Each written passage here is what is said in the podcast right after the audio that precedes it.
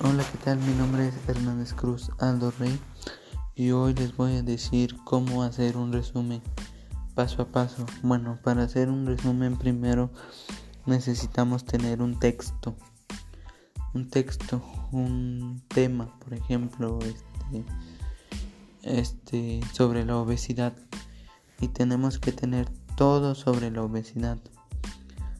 Primero lo que debemos hacer es darle una lectura dos, tres veces y sacar palabras claves, principales, secundarias o palabras que no entendamos.